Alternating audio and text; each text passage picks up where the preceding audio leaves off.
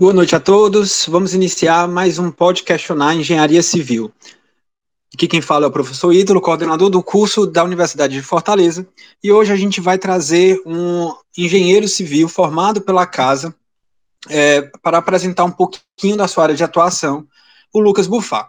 Basicamente, antes de mais nada, explicar o funcionamento do nosso Questionar para aqueles que estão escutando pela primeira vez é, este, este áudio e basicamente o nosso programa, o nosso Pode Questionar Engenharia Civil, traz ex-alunos, traz profissionais é, é, egressos da universidade e também outros profissionais que venham a trabalhar com áreas de atuação mais diversas da engenharia civil, fugindo um pouco das áreas mais típicas.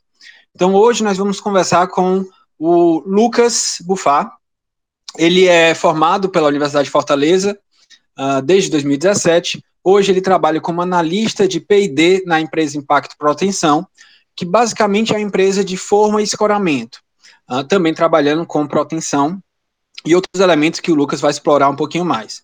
Uh, o Lucas ele fez durante a graduação intercâmbio acadêmico em Stuttgart, na Universidade de Stuttgart, e também lá trabalhou é, é, com alguns, é, algumas empresas, estagiando, bem como algumas empresas aqui em Fortaleza.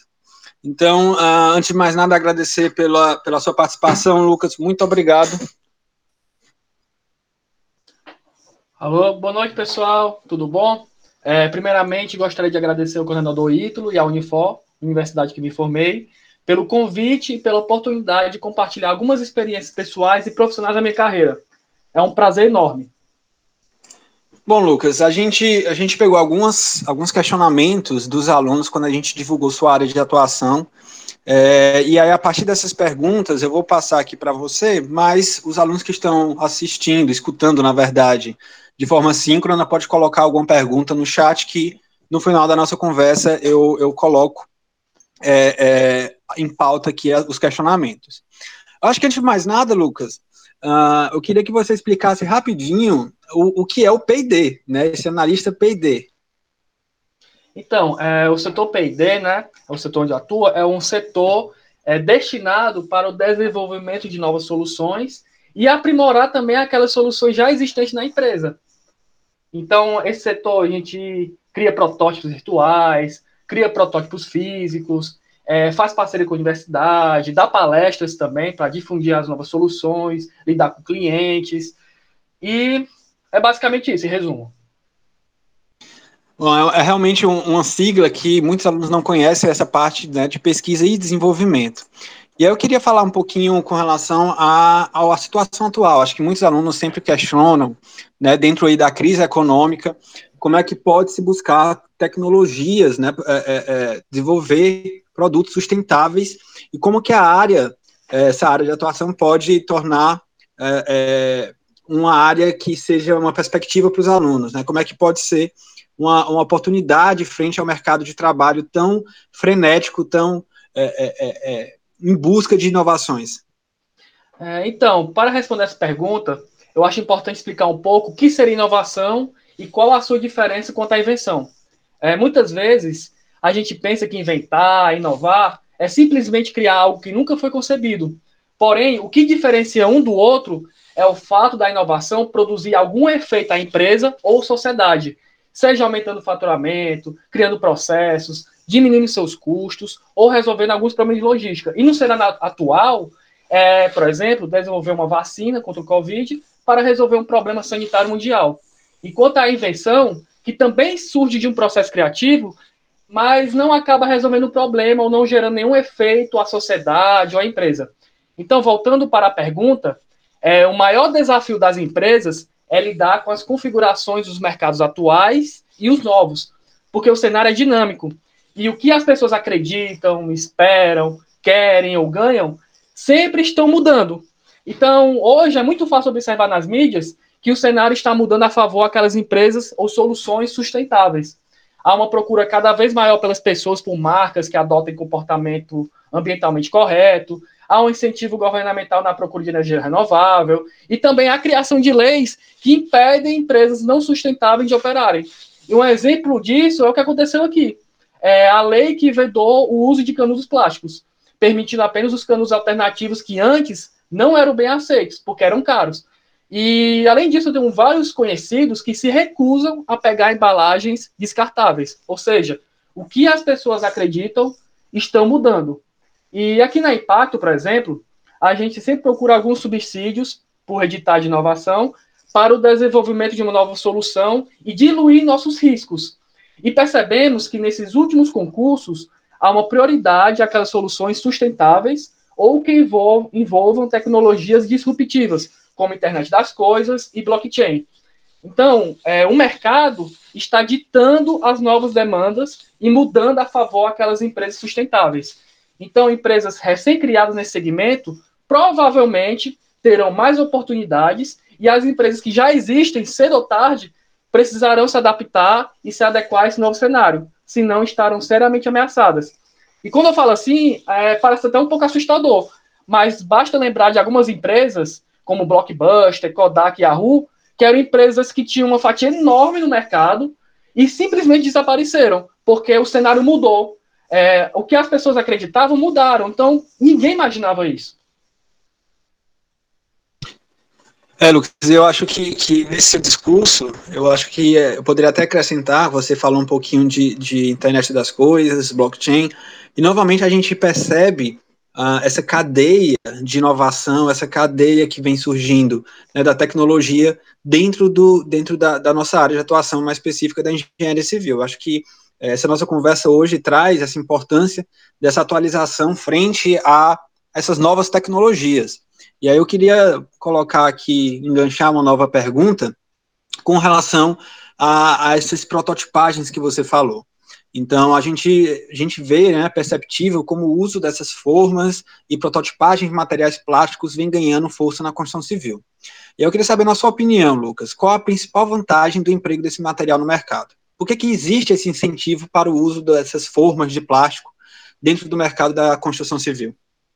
É, então, é, desde 1950, mais ou menos, a taxa de produção de plástico vem aumentando de forma muito rápida e é um dos maiores desafios ambientais do século XXI. É, o, seu lançamento, o seu lançamento inadequado no meio ambiente é bastante danoso, né? Porque o plástico pode levar séculos para ser decomposto na natureza. E em todo o mundo, houve um dado recente que apenas 9% do, de todo o resíduo plástico foi é, reciclado. É, ou seja, o resto está distribuído no meio ambiente em aterros, lixões, e por isso que é o grande incentivo para a sua reciclagem e reaproveitamento.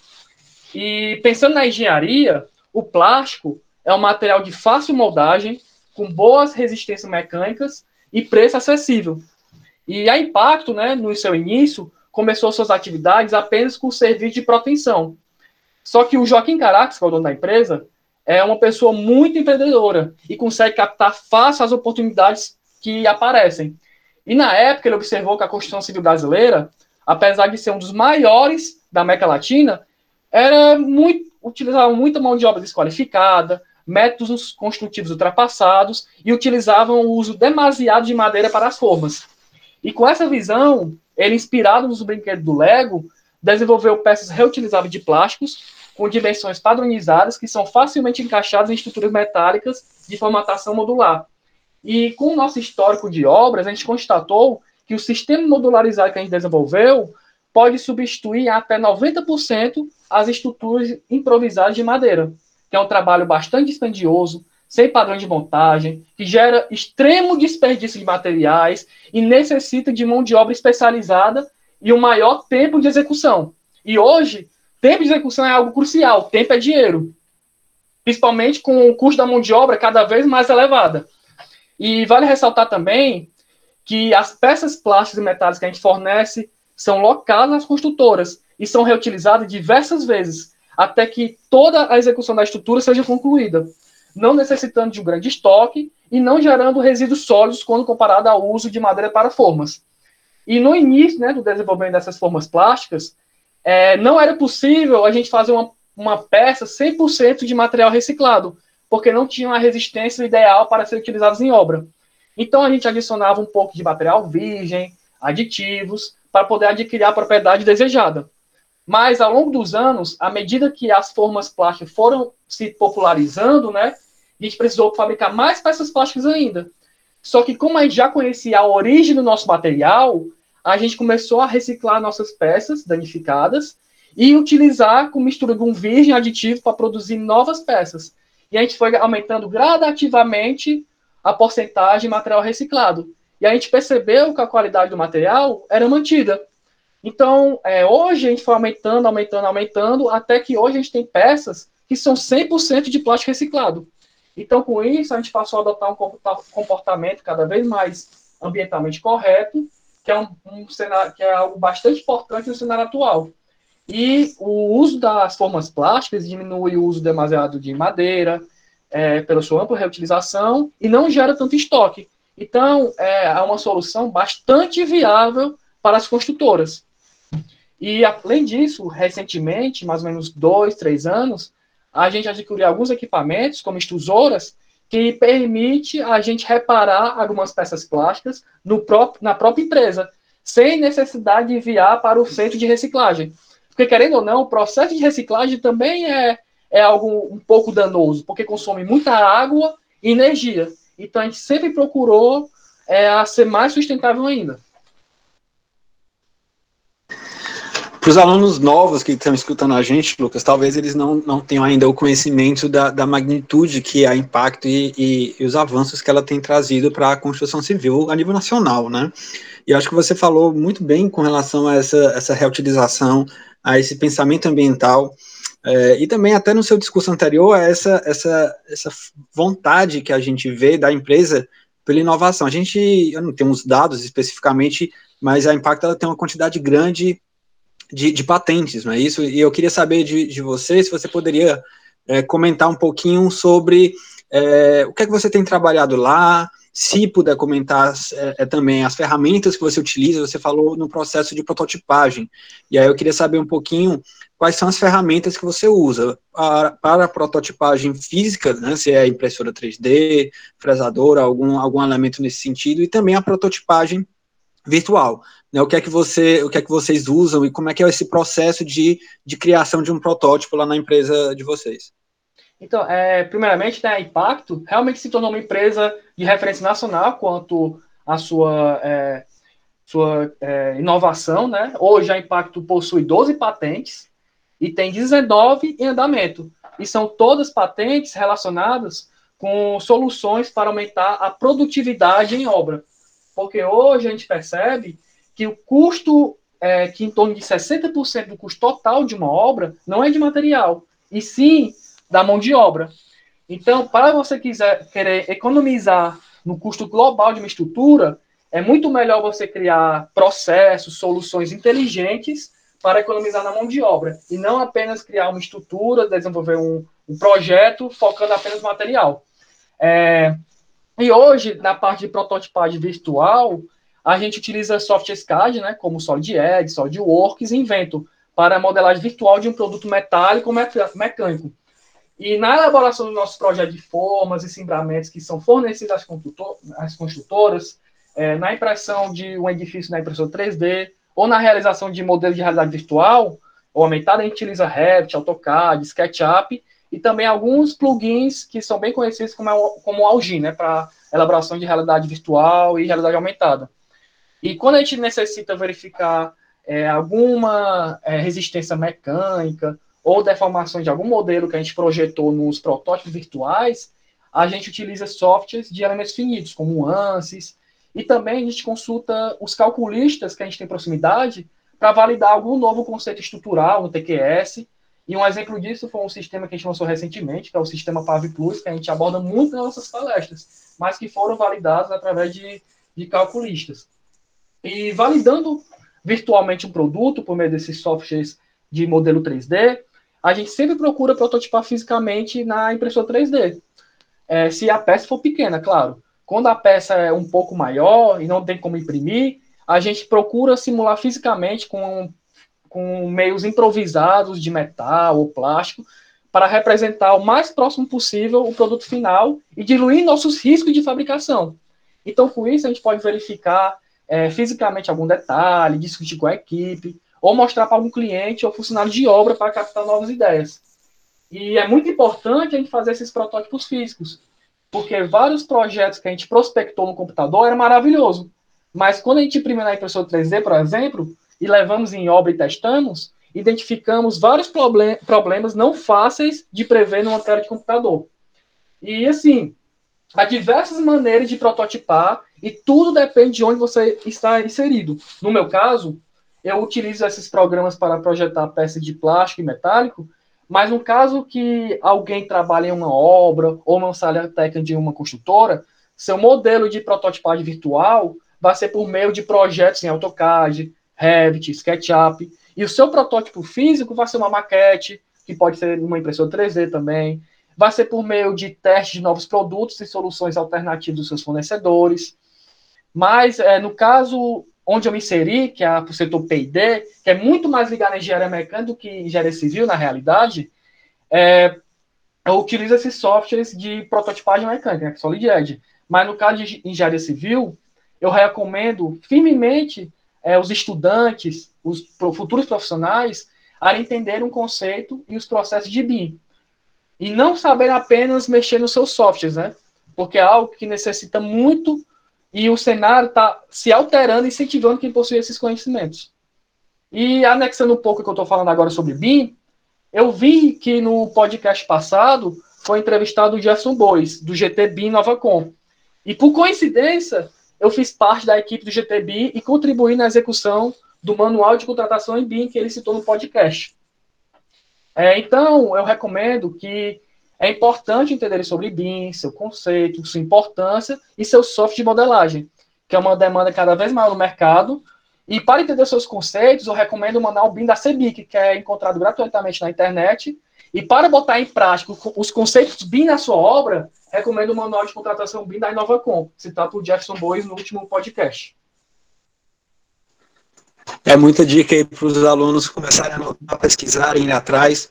Eu acho até interessante, Lucas, é, vou puxar um pouquinho da, da, do conhecimento que eu tenho aí da, da, sua, da sua trajetória, é, que todos esses pontos que você coloca, né, que é basicamente um engenhar, né, que é, que é criar uh, em função aí, por isso que é tão importante nós termos né, aquela base da física, da matemática, para poder entender esses processos de prototipagem, tanto virtual, principalmente quanto físico, o comportamento né, da natureza, frente aos elementos uh, uh, que a gente acaba aprendendo na graduação para poder uh, criar modelos virtuais, físicos, mas que, que se adequem, que representem, na verdade, é, corretamente, com corretude, o que acontece na natureza. E aí eu queria lembrar de, de, de alguns anos né, atrás, que seu trabalho de conclusão de curso, a qual felizmente pude ser seu orientador, você falou um pouquinho sobre BIM e não deixava de trazer esse, esse critério de inovação no seu trabalho, onde você fala um pouquinho sobre formas de plástico em pilares, né, e, modular, e, e, modularização dessas formas. E o que eu acho interessante no seu discurso é que você conseguiu, né, quem tiver interesse depois, está na biblioteca virtual, é, o, o trabalho do Lucas, mas você conseguiu trazer um pouquinho da inovação, trazer um pouquinho da parte de, de, de programação até mesmo, né, que você acabou fazendo toda a, a, a programação dos elementos dentro do Revit e, e trouxe todo esse conhecimento uh, que você adquiriu ao longo da sua graduação para poder fazer um fechamento, um trabalho de conclusão que está tudo 100% relacionado com o que você tem feito hoje em dia, né? Com, com o que você tem trabalhado. E aí eu queria só que você colocasse, pudesse, você pudesse pontuar alguns itens que você acha que, algumas competências que você acredita que você conseguiu adquirir aí na sua graduação, é, que foram de extrema relevância para poder você atuar no que você tem atuado hoje em dia. É, então, é, eu acredito que qualquer formando em áreas ligadas à engenharia ou tecnologia, e também ligadas às outras áreas, seja para trabalhar no setor de inovação, como o meu, ou no canteiro de obras, ou qualquer outro emprego, é realmente preciso trabalhar e desenvolver os soft skills, que tanto se fala atualmente, que são aquelas habilidades de comunicação, proatividade, criatividade, trabalho em equipe, pensamento crítico, dentre outros. É, a Impacto, por exemplo, apesar de ser uma empresa da construção civil, prestando serviço de proteção e locando solução de fornecimento, a sua operação interna é muito mais engenharia mecânica. E no meu caso, é, por exemplo, o setor de inovação que trabalho é uma área muito mais ligada à engenharia mecânica do que engenharia civil, porque eu utilizo software de prototipagem como SolidWorks, Invento, software de elementos finos como ANSYS, e lido com materiais plásticos e metálicos. E utilizo impressora 3D, desenvolvo e lido aplicativos, entre outros. E quando eu entrei em 2016 como voluntário, o chefe do setor P&D era um engenheiro mecânico formado pelo ITA. E no começo foi um desafio muito grande, porque tive que fazer e correr atrás por conta própria de vários cursos online até adquirir um conhecimento adequado e contribuir de alguma forma no setor. E, ou seja, você tem que ser proativo, tem que ser resiliente, adaptar às mudanças. E eu, eu acabei é, tendo é, um pouco essa visão e consegui permanecer no cargo. E, além disso, o meu setor, por ter foco em criação, uso muito da minha criatividade.